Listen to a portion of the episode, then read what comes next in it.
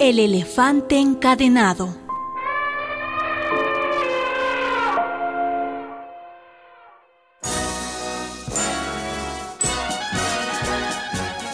Cuando yo era niño, me encantaban los circos. Lo que más me gustaba eran los animales.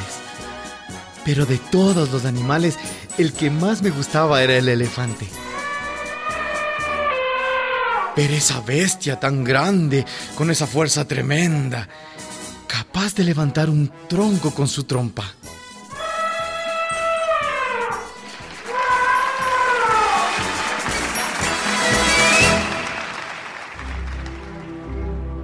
Algo me sorprendía.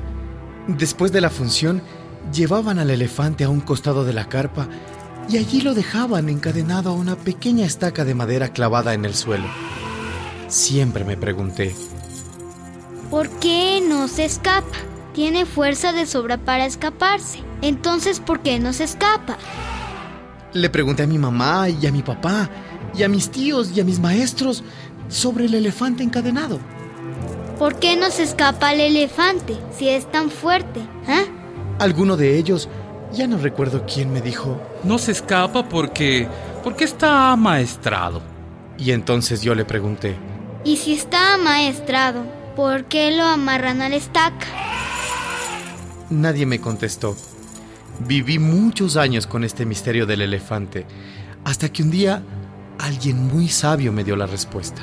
El elefante del circo no escapa porque ha nacido en cautiverio. Ha estado atado a esa estaca desde que era muy, muy pequeño.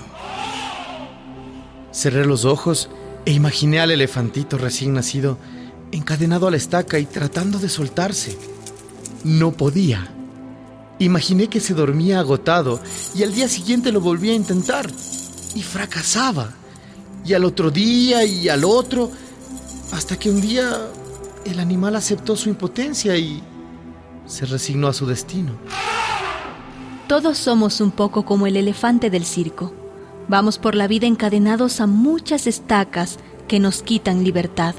A veces, de noche sueño que llego hasta el elefante con una escalera. Le levanto una oreja y, le digo, ¿tú eres como yo? crees que algunas cosas no puedes porque porque alguna vez no pudiste, pero ahora eres grande y fuerte. ¿Por qué no lo intentas? Vivimos pensando que no podemos hacer montones de cosas, simplemente porque una vez, hace tiempo, lo intentamos y no lo conseguimos.